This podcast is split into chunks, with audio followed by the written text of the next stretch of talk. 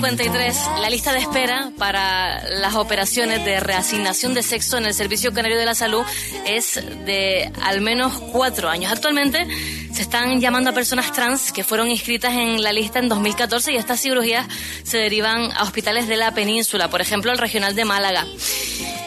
Estas circunstancias hacen que muchísimas personas que cada año entran en esas listas de espera son más de las que salen y aunque no todas las personas trans requieren una operación, el sufrimiento psicológico pues es bastante alto. Es algo que puede confirmarnos Joana Cabrera Berger, especialista en medicina familiar y comunitaria y que además es coordinadora del servicio Transcan del Servicio Canario de la Salud. Joana, muy buenos días.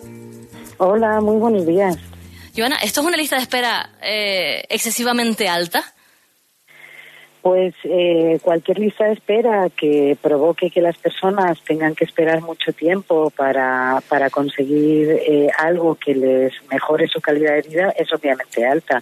La cuestión es que, por desgracia, aquí en el Servicio Canario de Salud no disponemos de cirujanos plásticos ni, cirujanas plásticas que estén especializados en eh, realizar cirugías de resignación sexual, sobre todo las más demandadas es la de la vaginoplastia, es decir, eh, la generación eh, de una vagina en mujeres trans. Eso conlleva que tengamos que derivarlas pues a hospitales que sí tienen cirujanos y cirujanas plásticas especializadas en esta técnica quirúrgica y que obviamente intentamos en la medida de lo posible darles la mayor calidad eh, de asistencia posible. El problema es que se nos suman listas de espera, ¿no? En, como se pueden imaginar, cuando las derivamos al Carlos Haya de Málaga, pues eh, se suma la propia lista de espera del Servicio Andaluz de Salud, más la del Servicio Canario de Salud, más la de otras comunidades que también asume eh, la propia unidad. Eh, los números que ustedes están manejando de operaciones que se realizan anualmente de personas trans del archipiélago ya eh, advierten que sería operativo la formación de unidades por parte del Servicio Canario de la Salud que trabajen como parte de, ese equipo multidisciplinar ¿no? de atención a las personas trans.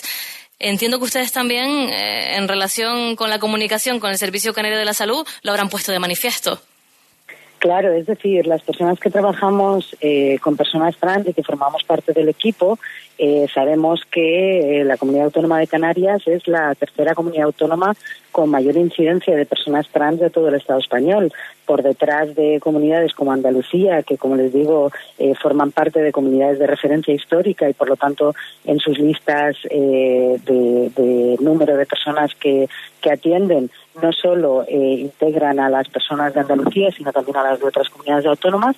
Después de ello estarían eh, grandes eh, comunidades autónomas con grandes ciudades como son Cataluña y Madrid. Y después de ellas estaría Canarias. Es decir, Canarias tiene un número altísimo de incidencia de personas trans, lo suficientemente alto como para que nos podamos plantear formar a cirujanos plásticos en, en estas técnicas. Piensa que para cualquier técnica quirúrgica es muy importante la práctica, porque si no al final el resultado, eh, cuando tú entrenas poco una técnica quirúrgica, al final el resultado eh, termina siendo malo.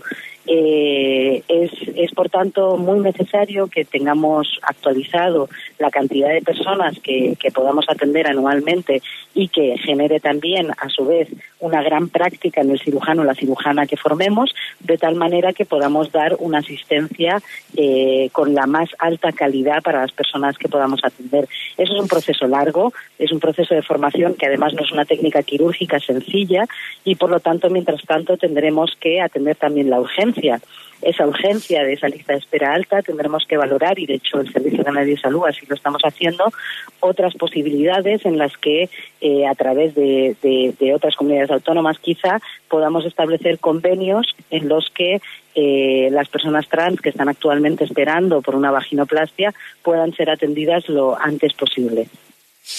Una última, eh, Joana, también los fisioterapeutas han hecho un manifiesto para comunicar que también querrían estar en ese circuito para la reconstrucción, para el postoperatorio y que son fundamentales. Esa figura actualmente no está, ¿no? En ese servicio.